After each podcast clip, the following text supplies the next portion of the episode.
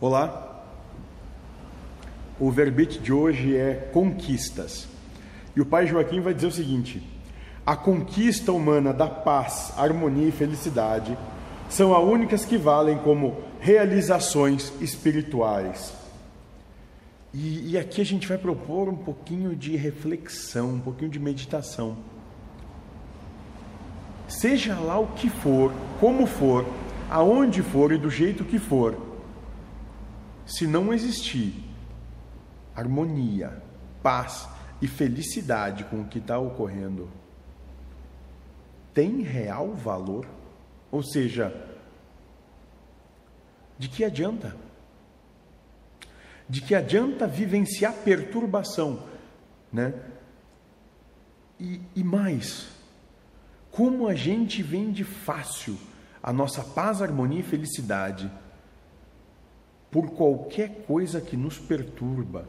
Como a gente entrega fácil tudo isso que devia ser o que há de mais importante por qualquer coisa ou situação que te perturbe.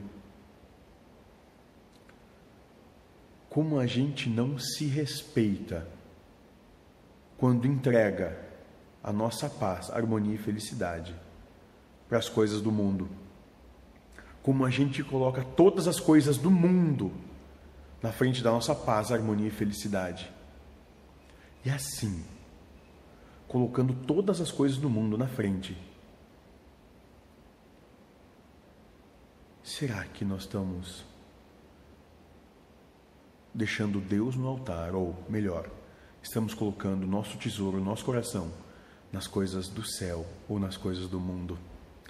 Quando a gente vende a nossa paz, harmonia e felicidade pelas coisas do mundo, é porque nós colocamos o nosso coração nas coisas do mundo.